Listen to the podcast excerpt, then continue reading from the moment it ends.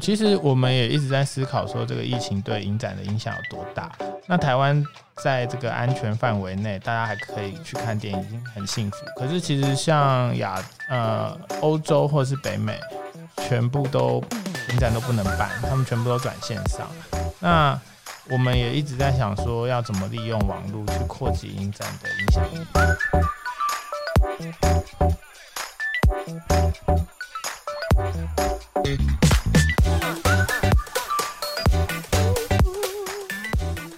Hello，各位重疾 Podcast 的听众朋友，大家好，我是老 P 边国威。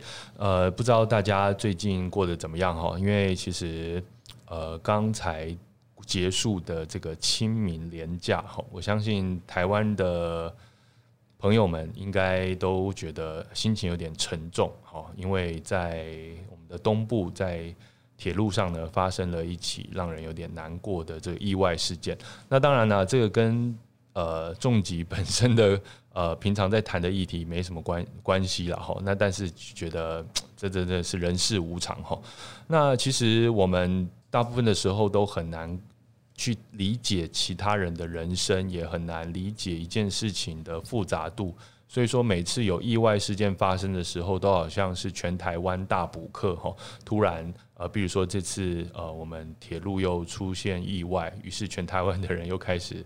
来大补课哈，来理解我们工地的公安设施啊，或者是说，呃，我们呃呃各种前瞻建设的预算现在花在哪里啊？又或者说，呃，政治责任要怎么负啊？好，反正就是我觉得，呃，这当然是呃大家不乐见的一个意外了。那但是也因为我们处在一个呃民主的国家，所以我们有机会去讨论这些事情。那其实刚才就说到，我们要了解很多事情的复杂度，要了解很多其他人的人生，哈，是非常困难的。所以我们要怎么办呢？当然就是看电影了。那其中有一种类型的电影呢，特别能够帮助我们做到这件事情。这种类型就是纪录片。好，那是好，就切到纪录片。这也就是我们今天的主题啦。今天我们非常高兴邀请到我们台湾国际纪录片影展的策展人木材林木材先生呢，来跟我们分享一下。第十二届的台湾国际纪录片影展有哪些有趣的地方？有哪些精彩的呃这个纪录片即将要跟台湾的观众朋友见面？哈，那首先就跟这个木材打声招呼，Hello 木材，Hello 主持人好，各位听众大家好。哎，那我觉得关注纪录片的朋友哈，应该都听过。木材大大的这个名号了哈，那就算你没有听过他的名号哈，你可能对他的名字也非常印象深刻，林木材，常常被人家问，对不对？对啊，就是说这个爸爸妈妈是不是算过啊？还是说就命中缺木还是怎样子？对。一定哈，那我这个老梗我就不问了，还是你有坚持很想讲一下？没有啊，我觉得这个大家可能自己去搜寻“林木材”三个字，可以看到一些这个我们木材大大之前的一些呃这个访问也好啊，或者说记录也好。那其实认识木材蛮久了哈，所以木材记得我们大概什么时候认识的吗？应该是二零零。四年左右吧，所以十五十六年前，对，那个时候我们叫做布洛格时代嘛。没错，那时候大概大家刚开始写布洛格，你也是那个时候开始写的吗？对我最我更早其实是新闻台，对，从新闻台开始写，那你比我早。对，因为我是就是有部落格这三个字出现之后才开始写的。嗯，对。那我想那时候因为写部落的部落格的关系哈，认识了很多厉害的人，然后就延续至今，包括现在跟我们同一个办公室的好多人也是那时候认识，像是工头坚啊等等的哈。那这个木材从那时候开始，我就大大概知道说，哎，他很关注纪录片这个领域哦。其实但是。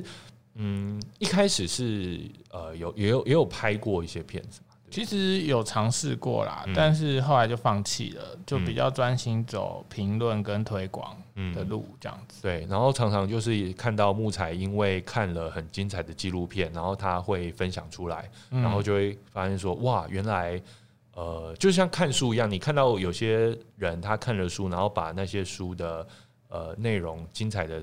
部分呢分享出来，你就会觉得哇，对这个书也很想看一下，然后会觉得说哇，这个人看好多书，怎么那么厉害？然后同样就是看到木材，他可以去分享这些呃纪录片的评论啊，纪录片的呃算是亮点啊，都会觉得说哇，这个好多纪录片其实从来都没有听过，然后平常也都没有在在乎，但是身边竟然有一个人，那当然并不是呃这个这个本来就认识的朋友，而是透过部落格，他能够持续分享这些事情，就觉得说哇，布洛格好棒，让我认识了这样一个人，让我认识了呃很多很多的纪录片这样子。那所以其实木材给我的感觉就是他一直在这个评论跟推广这件事情上。那呃也因为这样子，现在担任了我们台湾国际纪录片影展。呃的策展人，这是这应该不是您第一次担任影展的策展人啦。从什么时候是您第一次策展？呃，第一次的话，这么大型的影展应该是二零一零年了，嗯，就是十年十年前了。对，那一次是哪个哪个展？嗯，其实就是 TIDF，就是 TIDF 台湾国际纪录片影展，但它的前身叫台湾国际纪录片双年展。嗯，之前两年办一次，对，但是我们虽然改了名字，还是两年办一次，对，嗯，了解。所以其实后来你算是中间有换过人吗？这个策展人？嗯，他早，他其实是一九九八年就创立了，嗯，那因为你知道这个资金来自政府，他们有很多的规范嘛，那像什么采购法等等，所以。早期的影展，它其实有点像是发包出去，嗯，然后用不同的团队来乘坐，嗯，那所以每一年都不一样。对，其实风格啊、策展人啊，然后运作的模式，其实每届都不一样。嗯，那我们那时候有建议文化部，就是说，像这种比较大型的文化活动，你不应该用这种方式去进行，嗯，因为它没办法累积东西。它就很像是什么跨年晚会，你每每一年分给一个电视台，然后。都没有连贯性，这样。对我们第一个建议就是说，你一定要有一个常设的办公室，嗯，那要有稳定的工作人员，这样子。所以后来他们在呃现在的影视厅中心下就设立了常设办公室。所以我是在二零一三年的年底就进入这个办公室工作。了解，所以反而是你先测了测过一次。然后后来才成立了这个办公室，然后你再成为这个办公室的成员这样子。嗯，那现在这个办公室有多少人呢？他呃，常聘的员工大概是七位左右，七位的。但是在影展期间，因为有很多短聘的人员，然后人力的需求，他可能会膨胀到二十五位。就是要筹办的那一阵子，那也就是那可能那半年左右，对，人就比较多。嗯，那其实这个 TIDF 哈，当初会呃创立，我想也一有一些渊由吧哈。那可不可以跟我们分享一下，当初为什么会有这个 TIF 的诞生？嗯，它其实是一九九八年创立的嘛。那当时像公共电视或者是台湾第一所以纪录片为为主。主要核心的研究所也都是在那时候创立的，所以等于是刚好有一个是历史的契机。这个研究所是台南对台南艺术大学的音像记录所。嗯，那当时候等于是一九九八是台湾解严后的十年嘛，那很多人利用电子摄影机开始在拍自己的东西，那那个有别于剧情片，有别于电影工业，那反而大家会觉得说这种个人的创作应该。也要进入一个学科，或者说有一个影展作为一个平台。那影展是在那个契机下是成立的，就是在 Vlog 出现之前的 Vlog。对，然后那时候和很多立法委员啊，还有很多很重要的导演都有帮忙奔走，就说我们应该也要成立一个具有规模的国际性的纪录片影展。嗯，好，那。那当时他们还到日本有一个很有名的影展，叫三型纪录片影展去取经去观摩，然后后来回来再自己办。嗯，听过呃，就是说比较关注纪录片的朋友，应该或多或少听过三型纪录片影展哈。那我想台湾应该每年也都会有作品在那边。对它三型的话，它是亚洲最早，它是一九八九年就创立。嗯，那我们等于玩它快十年，哦，那彼此有一个类似伙伴的关系。是。所以其实呃，TIDF 呃就是开始诞生之后，当然一开始可能呃形态还没有很固定，所以就刚才木材讲的那种问题，就是啊你就轮流发包这样子，然后呃这个什么策展方向啊，或者说呃这个走向都不太一样。那后来固定之后，您觉得因为其实它又是国际纪录片影展，那但是是台湾的国际纪录片影展，那它有没有一个主轴呢？还是说，只要就是说，还到现在一样，还就是说，还是是一个很很多元。嗯，因为因为它的规模非常大，它大概呃每届会放一百三十到一百五十部片左右。那在里面有可能切分十到十二个单元，对。所以你说要给他一个主题是比较困难的，对，但我们试着给他一个核心的价值或精神，嗯。叫做再见真实。那意思就是说啊，希望大家当然透过影片可以看到另一层的真实。然后另一方面，我们都讲说纪录片有真实的力量，可是是不是真的是这样？也其实也有很多人利用纪录片的形式去做一些呃对权威的颠覆，或者说扮演、嗯或重演等等。所以它其实这个光谱蛮大的。所以说连那种所谓的伪纪录片，或是刻意以纪录片形式去拍的剧情片，也会被对，其实也会在影展的范畴里。真的哦、对，哦那我们试着去把这个光谱拉大一点，嗯然后去呈现各式各样不同的形式，然后所以这个影展其实是比较多样性。嗯，因为最近我在 Netflix Netflix 上看到一个纪录片，是在讲美国的那个大学的丑闻。那呃，我不知道大家知知不知记不记得这个新闻啦？就是大概前几年爆出来，就是美国有很多那种顶尖的常春藤的大学啊，然后其实哇，这个学生要进去嘛，就是很多想要挤进这个校门这样子。那怎么办呢？又不是说都成绩很好，所以就要用什么体保生啊、体育资优啊，或者是各种才艺资优的方式混进去。可是又没有那些资优，所以就只好伪造一些记录，甚至连照片什么都假。好，所以最近看到这个纪录片在讲这件事情啊。那呃，里面其实它的呈现方式是，因为它只有拿到录音，它有很多，就是因为那时候 FBI 就是美国执法单位在调查这件事情的时候，后来有录音公布出来，那他就用那个录音，然后找演员去演。对，那当然，我其实就在想说，这样的呈现方式到底是不是他已经，他就介于纪录片还是戏剧之间？就是说，我们可以，他他当然保证说，这些所有的录录音都是由呃这个 FBI 就是当时真的是录下来的这些对话，就是办案证据这样子。可是里面的很多细节，比如说这个演员，那当时他真的有皱眉头吗？他当时这样是真的有这个笑容吗？或当时是不是真的他的态度是这样轻松？所以我觉得他创造了很多其实我们不会知道的事情。所以我我我其实也对这个纪录片的光谱哈这件事情也是蛮蛮好奇的。对，那刚才有提到说，呃，跟台湾的连结了哈。那其实呃，它当然现在呃每一届纪录片很多元，但是都有就是说有台湾的元素在里面嘛？还是说其实不一定？有有，我们其实，在二零一四年开始，每一届影展都会固定有两个台湾单元。嗯那这两个台湾单元都比较是回顾性的，一个叫台湾切片，它是去回顾可能比较偏向独立电影的体制外的。然后另一个单元叫做时光台湾，它就比较是聚焦在主旋律或者说当年的电视台等等的。那今年像台湾切片的部分，我们的主题设定在一九九五年到两千年的原住民纪录片，就是由原住民族自己族人自己拍自己的影片。那它可能是台湾电影史上第一次，呃，原住民族有机会拿起摄影机自己诠释自己。所以它不只是它不是只是被摄者是原住民族，而是拍摄者也是原住民。所以他你你用这个角度去看，它是呃有很重要的意义在的，就是因为原住民以前通常都是被诠释的对象嘛，那在剧情片里面尤其就可能被丑化或等等等，那这个是他们第一次有机会自己讲自己的故事。嗯，所以呃，但是其实这些片子都是蛮早以前的了哈，然后这次就把它集结在这个单元，。那它是回顾性的单元嘛。然后另外一个我刚刚讲的时光台湾，今年我们做的是一九七零年代中期，当时候中视呃播出的一系列乡土纪录片。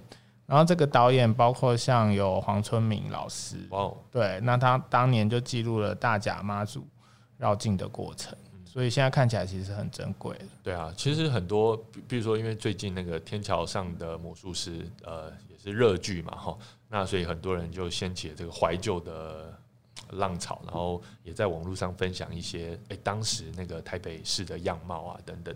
然后其实我呃，以以我跟木材的年纪哈，就觉得说，嗯，那大概我们小时候，就是说我们还还有一些印象的东西这样子。可是因为其实我们也老了，很多年轻朋友他说，哇，以前真的是这样子哦、或者说。其实，比如说我我我会就会问我女儿，我女儿小学四年级，就问她说：“哎、你知不知道这个东西？”我就拿那个录音带给他看，好，因为我们家也没有录音带，我只指着 电视上的这个录音带，你知道这个录音？他说，他说，他就有一个印象，他大概知道它是用来干嘛的这样子。所以我觉得其实呃这些记录的影片哈，虽然说呃相对来说都还算比较近期，但是其实很重要，特别说我们要重新回顾那个时代。那呃那 TIDF 我们现在举办到现在十二届哈，如果是以双年为单位的话，就二十三、二十、二十多年了。对对啊，那呃。我我们可以说，我们现在 TIDF 在国际上或者在纪录片这个领域有重要性跟是影响力了嘛？如果有的话，它是在哪个哪个面向上？其实，在亚，尤其是在亚洲啦，我刚刚讲说三型影展可能是创立最久的，那台湾就有点是紧随在后。那可是以规模来说，其实两个已经都是非常大的规模嗯，那我们所以我们的规模不会输给三星，对，其实不会，搞不好还更大，搞不好更大，对。那因为呃有一个指数数据的指标可以作为参考，就是我们的影展每一届都会对国际增建，嗯，有呃国际竞赛、亚洲竞赛、台湾竞赛等等。那我们今年收到的件数其实已经突破两千四百件，哇塞！对，那看到死，对，看到，所以全世界可能有一百四十个国家，他们都会投件来，那你就可以看到说，至少这个影展的。世界广度，哎，对对，一百四十个国家，全世界也不就两百个国家？对啊，所以很多国家他们知道说啊，这里有一个纪录片影展，我可以报名我的影片这样子。哇塞，这真的是已经是全球规模啦，对，而且两千四百多部片，最近几届都这样吗？对，其实最近几届都超过两千件。嗯，哇塞，这你您刚才说这个，就算这个办公室有七个人，或者说。呃，我们影展过程中，呃，影展这个密密集筹备阶段会有这个两二十五个员工，二十五个同仁，但怎么看呢？我们会请大概有十五位左右的外聘委员，哦，然后帮我们一起看片，然后一起讨论。那为什么大呃为什么影展大家想要报名影展？当然除了奖金的诱因之外，其实影展在每一个项目，它最多只会入选十五部片，嗯，所以大家观众看到的这十五部，等于是。千中选一，或者说精选中的精选，它可能会跟全球议题，嗯，或者说这个世界潮流非常非常的有关系。所以，像主持人一开始开场讲说啊，纪录片可以帮助你理解这个世界，确实就是这个样子。对啊，那其实这些选选选片人哈，这个我们正确的职称应该叫什么？叫选片人。选片人的角色就非常重要了，他要淘汰九成以上的。对他，其实每个人可能要看三百到四百部片。对啊。哎，这个好好剥削哦，没有啊，我相信大家这个选片人们应该本身也是爱看啦，但是其实时间真的要花很长的时间。对，他们通常会花三到四个月。对啊，因为我之前有当过那个呃金钟奖的评审，那我只是我我因为我负责那个奖项，呃，那个奖项是。呃，自然与人文科普啊，那那个奖项，那一样也要看好多好多的节目，因为每一个节目你要起码看三集，对啊，然后你又不能就是好像呃看一集就觉得说你好像了解了这这个，甚至你还要到网络上再找一些有没有其他的片段你可以再看这样子，所以说这真的是会花很多时间哈。那呃，所以从刚才的数据上来说，我觉得 TIDF 在国际上，甚至在以及在纪录片这个领域的重要性跟影响力。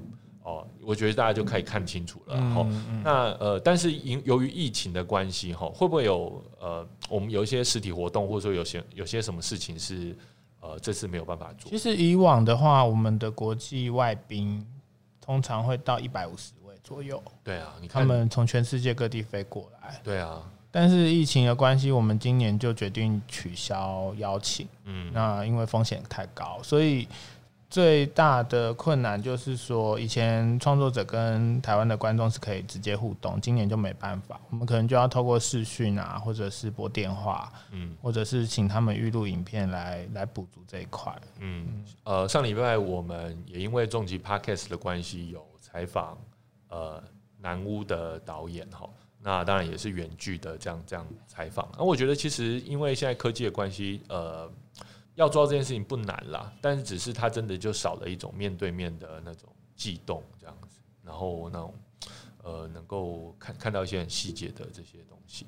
那我想这个大概是今年会比较可惜的地方啊。那可是我想呃也因为呃不是面对面的关系，可能更多人、更多喜欢台湾纪录片的朋友，他可以甚至是远距离来参与，甚至是全球的呃这个的的伙伴，哈，他他也不一定他人在台湾嘛，他就可以可能可以共同参与。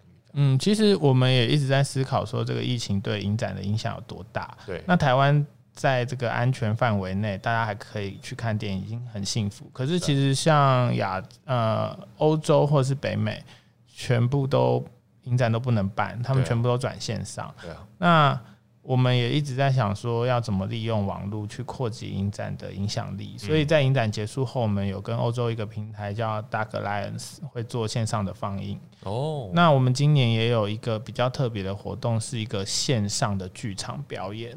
线上剧场，呃，就是可能我们跟中国的表演者连线，那他们会利用视讯的方式在荧幕里。其实他们在每个他们在自己的家里，可是他们组合成一个。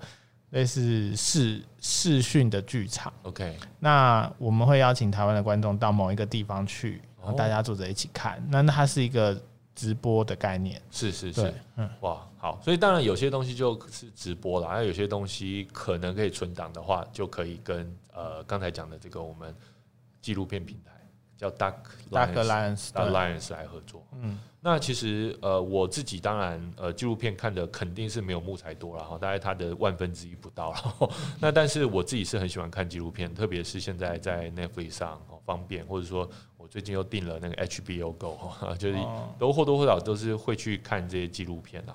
那像最近在 HBO Go 上面，呃，当然原因是因为我要看正义联盟的 Snyder Cut，所以就去订了 HBO Go，然后就发现哎，你他有一个一九九几年就拍了的一个。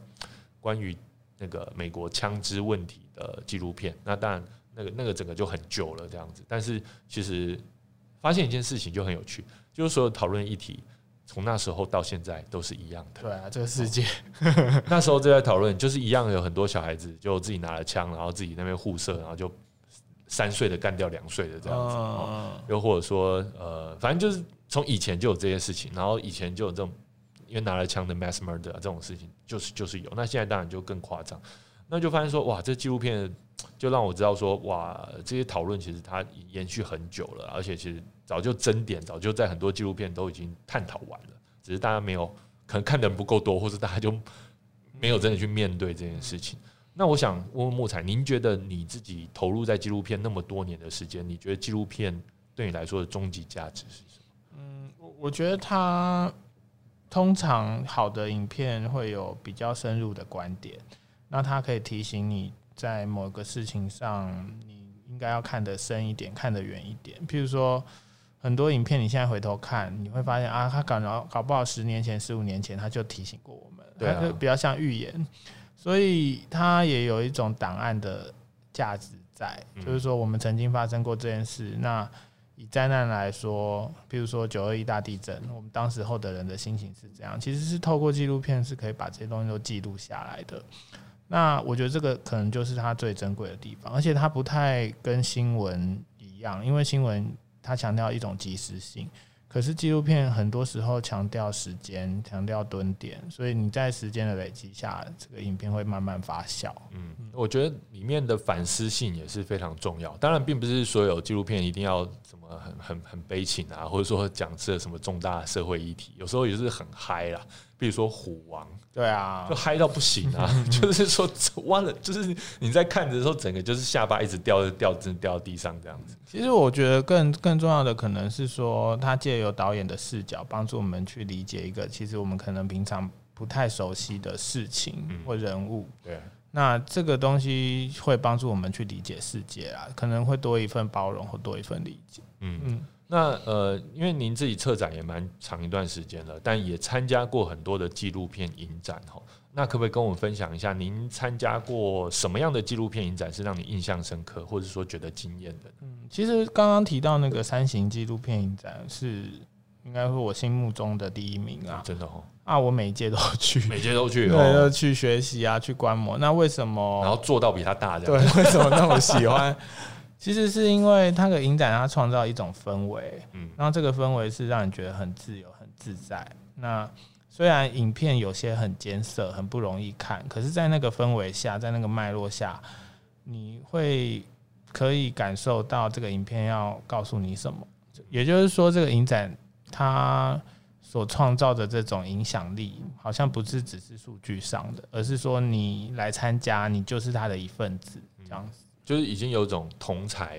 同舟共济，对，有一种相濡以沫的感觉。然后去那里，你就会觉得啊，观众跟观众的心好像都很靠近。对，因为就是你发现，哎，我在一个很棒的同温层，而且是全球化的同温层，对对对，可以这样讲。那大家都是很认真的要去看片、讨论影片。你知道大家都是为了什么而来？嗯嗯，对。那呃，像这种影展啊，我我不知道，就是说，呃，很多的展都有商业的交易的部分嘛，像我们纪录片影展也会有这部分嘛。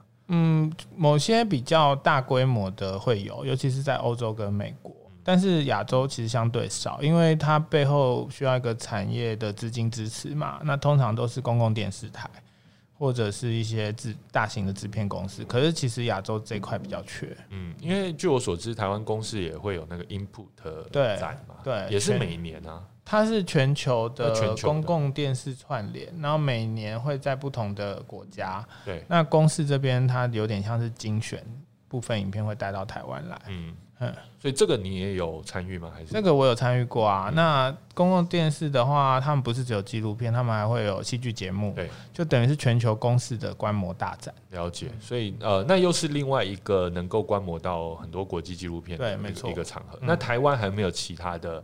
纪录片影展是哦，台湾有一个很特别的影展叫民族志影展，它也是两年办一次。嗯呃，那它特别强调民族志学的角度，所以会看到你会看到很多像原住民题材的影片，嗯，或者有一些人类学家进到特别的场域去蹲点所拍摄的片子，那个也蛮精彩的。但也是国际的片的，对，它也是国际性的。哦，OK，所以呃。因为其实台湾还有很多其他的影展，但纪录片为主的会不会其实不多？纪录片对，其实就是 TIDF 跟民族志，嗯，算是最主要的。那其他也有像女性影展，但是它不一定是对，它是比较综合性的。可是因为议题的关系，也有很多是纪录纪录片。了解。那呃，因为其实不管是去参与别的影展，或者说自己策展啊，您现在觉得理想的一个影展应该是要长什么样子？我我觉得比较是，呃，如果以 TIDF 这种规模来说，我觉得理想上它是呈现一个多样性啊，这个东西蛮重要的。也就是说，我不能我的影展全部都是播美国的片，哦，我应该要让大家有机会看到世界不同的地方或者文化性。那另外就是说，尽量去降低观影的门槛哦，譬如说票价不要太贵，然后让各种年龄层的人都可以参加。其实这样会，我觉得这样比较像是一个嘉年华。那在参加影展，因为其实除了观影之外，应该还有很多延续的活动嘛。比如说像刚才木材讲到说，呃，如果正常状况的话，可能会有一百五十位左右的影人来台湾，然后跟很多的观众来参加很多活动，映后的座谈、映前的什么之类的，甚至可能还有。我不知道工作坊还是什么的，对对啊，那呃这次的话，可能很多事情是没办法做的。那有没有什么事情是你觉得说，哎，还在呃观影之外，你还会期待在这个过程当中发生？其实我觉得我们更会强调一种现现场性，就是现场会发生的东西，这个是影展存在一种价值嘛。那要不然现在很容易就被电视或是 VOD 取代掉了。那这种像手作工作坊或者是现场性的影像表演，这个是我觉得影展存在很重要的价值。然后你刚刚说纪录片嘛，它跟现实的社会是有脉动的。像我们今年有一个单元叫做“呃，用电影撑香港”，其实它就是去反映香港这两年来大规模的反送中社会运动。哦，所以观众去看，他会。很容易联想到现实世界发生的事情。那因为我们是台湾人嘛，我们当然是用台湾的角度、台湾的视角去策划这个影展，所以势必希望让本土观众会有一些共鸣。了解，像这次的奥斯卡呃入围名单当中，纪录片也有一对一个短片，对，是呃讲香港的嗯运动了哦。那也因为这样，可能在中国 这次会看不到奥斯卡。虽然他们有作品，呃，是呃，香港也有另外一部这个最佳外语片入围了哈。那呃，其实能够在接下来请木材跟我们聊一下这次的影展有什么一些呃呃新人的主题，以及我们这次选片的一些切入点。嗯，这次我觉得在这个这里可以特别介绍一位焦点导演，是德国导演叫 Volker Kopp。那他在全世界露出的资料并不多，尤其我们也找不到太多英文资料。那我是偶然在呃欧洲的一个影展里看到了他的作品，非常的惊艳哦，哦。那好像好几年前的事，所以他就一直在我的脑袋里。后来我就去 Google 他资料，发现哇，他已经七十五岁了。而且比较特别的是，他是出生在东德，哦，那他从一九六零年代开始拍片，一直拍到现在。那他拍摄的东德小人物，其实他们就经历了像柏林围墙倒塌、两德统一等等这种巨大的变动。对，那他们一开，他们从信仰社会主义到他们的信仰价值整个崩解，哈。你就看到从小人物的身上看到整个时代的变化。那我们今年是邀请他作为我们的焦点导演，所以会放映他从六零年代到近代的大概十二部作品。哇，所以他一个人就是一个专专题，他一个人就写了这个时代，然后然后到现在还在拍。那很遗憾他没办法来，可是我他也会透过视讯跟我们做大师讲堂的分享。哦，他的主题都是小人物吗？对他的主题，像最早有一个叫女工系列，他就是拍摄有一个小地方叫 Woodstock 的女工工厂。那他从六零年代开始拍，这 Woodstock 是德国的 Woodstock，对，德国的 Woodstock 不是美国的。对，他从可能六零年代中期开始拍，一直拍到两千年左右。哇，就记录了同一群人。所以有一些女工一开始是少女嘛，对，那像很喜欢 disco 或者什么，下班会去跳舞。好，然后开始结婚生小孩，变中年妇女，然后现在变 变老年人。那他会去问说：“啊，你喜欢 Woodstock 这个地方，这个小镇吗？”一开始他们都说很好啊，可是生活家庭改变之后，他们就说：“哎，我其实开始有点想离开这里了。”嗯，那你从他的故事里就会知道，他其实在谈认同，谈对土地的感情，然后谈人生。所以，所以。这个是影展放映他的片，其实是真的很难得，而且我们是从德国调了呃十六毫米的拷贝来的胶卷，而且需要都翻译吗？上次对需要。那我刚刚讲说，因为它都是德文的嘛。等等等，我刚才说一百五十支片，这次呃不一百多片，一百多支一百二十几支片，这会在这次影展上映。对。那但是之前两千多部片，他们是报名的，报名，但是没有字幕。呃，有英文字幕，通常都有英文字幕。OK，那入选之后我们会做中文字幕。OK，对。那像可不过德国片这个比较特别，它是我们去规划的回顾展嘛。了解。那我们很幸运，就是有一位德语小天使，他帮我们包括跟导演联系啊，去校正这个德语字幕翻成中文跟翻成英文的正确度等等等。这是那个我们。组织里面的同同事吗？其实他是一个志工，他是在台湾十年的一个德国人，叫 Stephanie。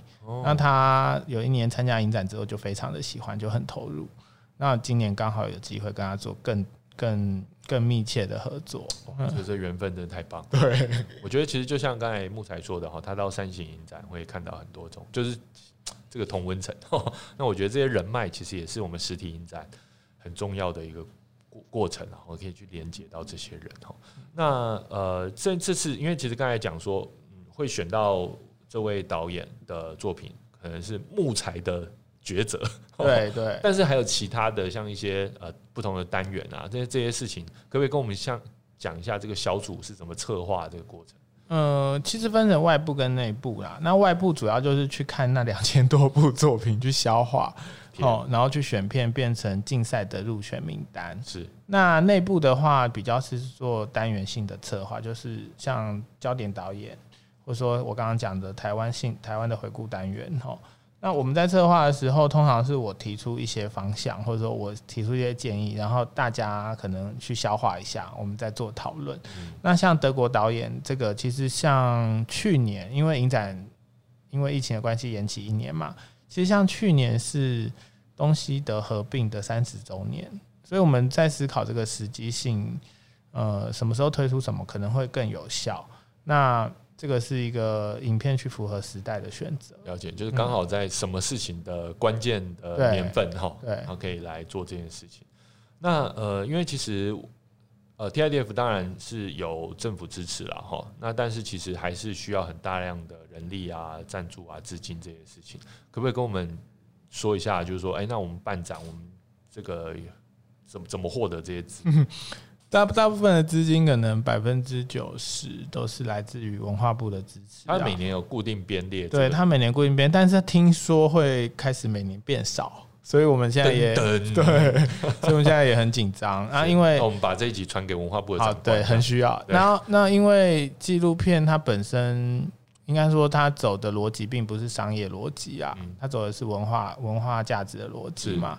那大家都知道它在社会上的重要性。那因为预算的不足，其实我们自己会去申请一些补助，然后尤其是像国际的资金，譬如说今年的歌德学院，它有赞助我们，那我们也去申请了日本有一个国际资金叫 Japan Foundation，哦，去做了一个冲绳导演的专题，叫高岭刚等等，我们也是想方设法的去拓展资源了。嗯，那其实呃，我觉得真的是要请这个文化部的大大们哈，多多这个。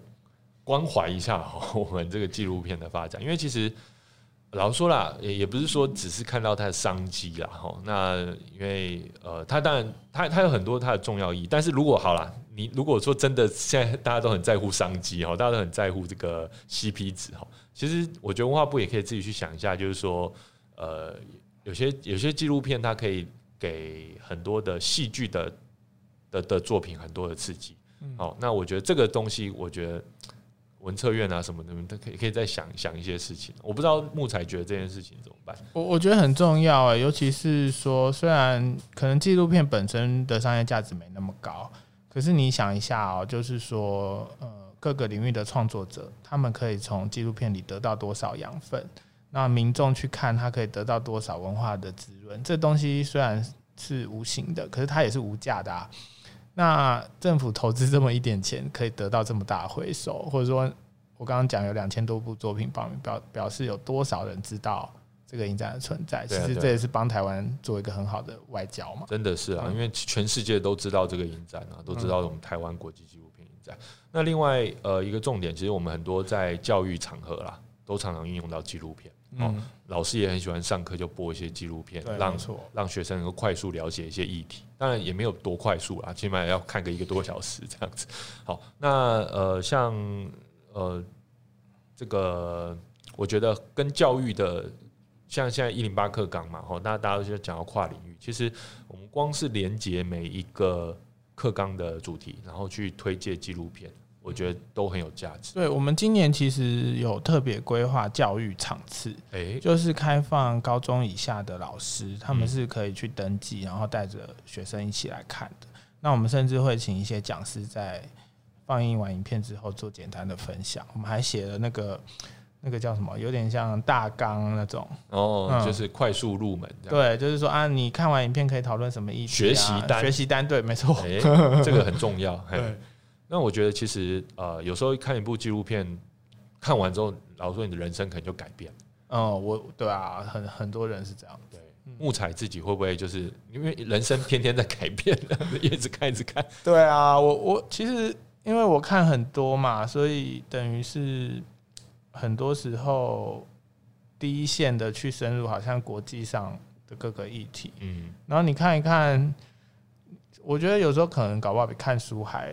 还有效是啊，对，就很快速的你了解一个东西，然后你知道这个导演怎么想，嗯，然后他甚至拍到那些你想都没想过的事情，嗯，对啊，所以比如说我最近看那个一样 Netflix 上看的那个《Seaspiracy》海洋阴谋，那当然其实片子出来之后，现在有不少批评了，就是说有人说他断章取义啊什么之类的，但我看完的当下哈，的确是觉得说，我不敢吃鱼了，不，就是说我觉得他影响力还真的蛮大的，对啊，那呃。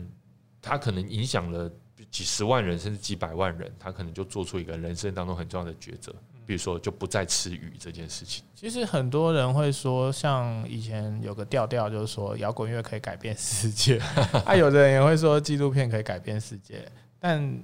其实都不不行啊，而是说人才可以改变这个世界，受受到影响的人啊。是啊，对啊，那所以我们就很重要的一个任务，就是要让更多人来参与我们影展了。那这次有没有设计什么方式来更让更多人来参加我们这次的影展？除了刚才有讲到这个教育的部分，哦，这一次很多活动其实它是免费参加，你只要到我们的官网去登记就可以了。太棒了！对，然后我刚刚有说理想的影展的那个有一个要件就是票价嘛，哎，那纪录片影展的票价在可能全世界是最便宜的一个，因为它十张套票只要五百块，所以就等于一张只要五十块。是是哎，是，那当然比二轮还便宜哦。它作为一个推广性的影展，嗯这个是一个很低的门槛，嗯所以我觉得大家可以多多善用这个东西。对，好，我们从四月三十号嘛，对，嗯，就开始，为期多久啊？四月三十到五月九号，五月九号嘛。对，那它大概在这十天里面有两百场的放映。对啊，那可是放映的场地，当然大家可以上我们网站去看啊。那木材可以跟我说一下大概都有哪好，放映的场地会在西门町的星光影城，嗯还有华山光电，就华山文创园区。那活动的话会在空总当代实验场 C 嗯 Lab。我们以这三个场地为我们的铁三角，大家就可以在里面跑来跑去。是，那其实真的啊，不是说只有什么文青啊，或者说什么只有本来就在看纪录片的朋友，我觉得哈，呃，都是要给自己一个机会啦，哈，就是呃，你看一部纪录片，真的它可能就是改变你的生活，改变你的人生，改变你未来很多的抉择哈。那呃，其实可不可以请木材跟我们分享一下这支纪录片？当然，你可能看了里面的很多，哦，应该还不可能看完了哈。那但是可不可以跟我们分享一下你自己推荐哪些呃，觉得大家应该要去看的？嗯，我想推荐一部片，跟最近台湾议题会有关系。然后它的片名叫《虽不至死》，哦，是一个虽不至死，还是虽不至死？致死，哦，嗯，就是还没有死这样子。嗯那它是一个应该是法国的制作嗯哦。那讲的是有一个女孩被约会强暴，哦然后这个导演找了很多的演员来诠释，呃，这个受害者他曾经写下的心情日记，所以等于是有非常多的人他在揣摩那个感受是什么，然后导演用镜头把他们揣摩的过程拍下来，那他会有一个双层的诠释。嗯可是这些揣摩者，哈，这些演员在揣摩的时候，他们也联想到自己的受害经验，他们可能也都有，对他们多多少少都有。那甚至有的人想到自己的害人经验，嗯对，那你就啊，他然后他们把这些演员的脸孔还有说法整个串起来，嗯。变成一部作品，你就会看到说，其实我们在想性骚、性侵或者说约会强暴这个性别的陷阱。嗯。其实，在全世界有多大，每个人的创伤经验有多深，这个作品非常的有力量。，OK，好，所以这个是木材已经看完的嘛？对，对对对，那还没有哪些？我们再推荐两部，好不好？好，那还有一部片，我觉得也可以讲一下，是台湾的作品，叫做《公聊》。好，那这是一个艺术家叫苏玉贤拍摄的，他呃想了一个点子，就是说他要自己盖一个公寮，工人的公寮。对好，那邀请义工人来当他的演员，因为义工平常就睡在公寮嘛，所以他就先去采集了义工本身的工作经验，写成一个剧本，然后再请义工本身去演。演绎他，然后他在他所 setting 的一个场景里，哦，然后你看到这些义工，诶，其实他们还蛮自然的在讲，呃，因为他就是他们的生活经验嘛，哦。自然的在演绎。可是后来其实你看着看着，可能就会哭了，或者觉得很很悲伤，因为他们在那个很压迫的生活下，可是还有很真挚的感情。可是你会想到这个压迫的结构的人是谁？嗯其实就是台湾人。就是在看这个对你听看看就得觉得啊，确实台湾可应该要反反省一下，这个是形式上比较特别的。哎、其实刚才这两部它都，呃，这个导演都是有设计过的。当然这是纪录片，但是它是一个呃，可能大家不一定熟悉的形式，它有这个艺术的成分在，对，气化成分在。嗯，好，那最后一部我觉得可以推荐一部越南跟法国的制作，叫做《秘密的滋味》。好，那它呃，它是拍摄呃导演拍摄自己的母亲，这个母亲在越南，哎、柬哦，我刚刚讲错了，这是一部柬埔寨跟法国的联合制作。哦，那导演拍摄自己的母亲，他母亲是在赤柬时期从法国逃难，呃，从柬埔寨逃难到法国去的，然后才生下他。哦，那这个导演已经三十几岁了，可是他问妈妈说：“你当时候是怎么离开柬埔寨到法国，他妈妈始终都不愿意讲。那甚至他妈妈煮菜煮家乡菜，他妈妈也不愿意告诉他食谱是什么，所以他就开始用摄影机去追问他妈妈说：“你为什么不告诉我？那这个秘密到底是什么？”后来有一次，他带着妈妈回到柬埔寨去，然后他妈妈才百般不愿意告诉他他逃难的过程，然后这个导演才真的知道说啊，原来过去赤柬那种恐怖的历史、压迫的历史是怎样，所以他等于是移民的第二代，重新回去看自己的历史，嗯，从一个。呃，原本是很个人的角度，然后连接到了一个大时代。对，那台湾都在讲转型正义嘛，所以还蛮推荐大家可以去看这个片子。嗯，我觉得呃，当然有些事情，呃，它它可能不是台湾题材，但是因为呃，我们发生过的很多事情，其实也跟世世界上很多其他地方也都发生过，其实是很像的。其实就是我觉得纪录片。呃，连接了很多不同的人的人生经验，但是我们都可以从里面找到共同点，都可以从里面找到感动我们的点，然后也会有很多呃很新的事情是我们从来本来不知道的，然后纪录片通过很细腻的方式给我们很大的冲击，我觉得这都是看一般的这个戏剧片完全不会有的感觉，因为看戏剧片知道它是。它它是假的，你即即使说他跟你说哦什么真人真事什么，你这你就知道全部都是假的。然后，但我们也是抱持，然后我知道是假的，然后去获得一些声声光效果。但是这个就是，但那个我们说这个格式，它本身就是让你那个冲击力，真实的冲击是很大的。它相对真实，相对真实啊。对，还有刚才我们也讲到很多其他的光谱上很多哦真真真假假纪录片之类的哈。那我觉得这些事情呢，都可以呃，透过哦参与这次的国际纪录片影展哈，然后去学习，然后也可以去挖掘出哎自己喜欢的风格，自己喜欢的导演，喜欢的呃国家的一些作品。那也可以找到很多很多的同好，这就是实体影展最棒的一个方式。我觉得其实可以顺便办联谊啦，可以啊。对，我觉得 参加一些活动，认识新朋友。对对对，没有要刻意安排一些，就是大家可以互相认识的的的机会，要不然看完大家就走了。哦，我们也有志工的训练啊，大家可以报名。那我们还会帮他们做一些。培训对，那你就会认识很多一样跟你喜欢纪录片的朋友，可能是外国朋友，有可能是台湾的朋友，哦，那个年纪也都不一样，好，欢迎大家来参加。好，那今天真的非常高兴邀请到木材来跟我们聊台湾国际纪录片影展第十二届，即将在四月三十号到五月七号，好，五月九号，五月九号这段时间举办。那欢迎大家上网搜寻台湾国际纪录片影展 TIDF。最后，木材有没有什么事情想要跟我们听众朋友讲？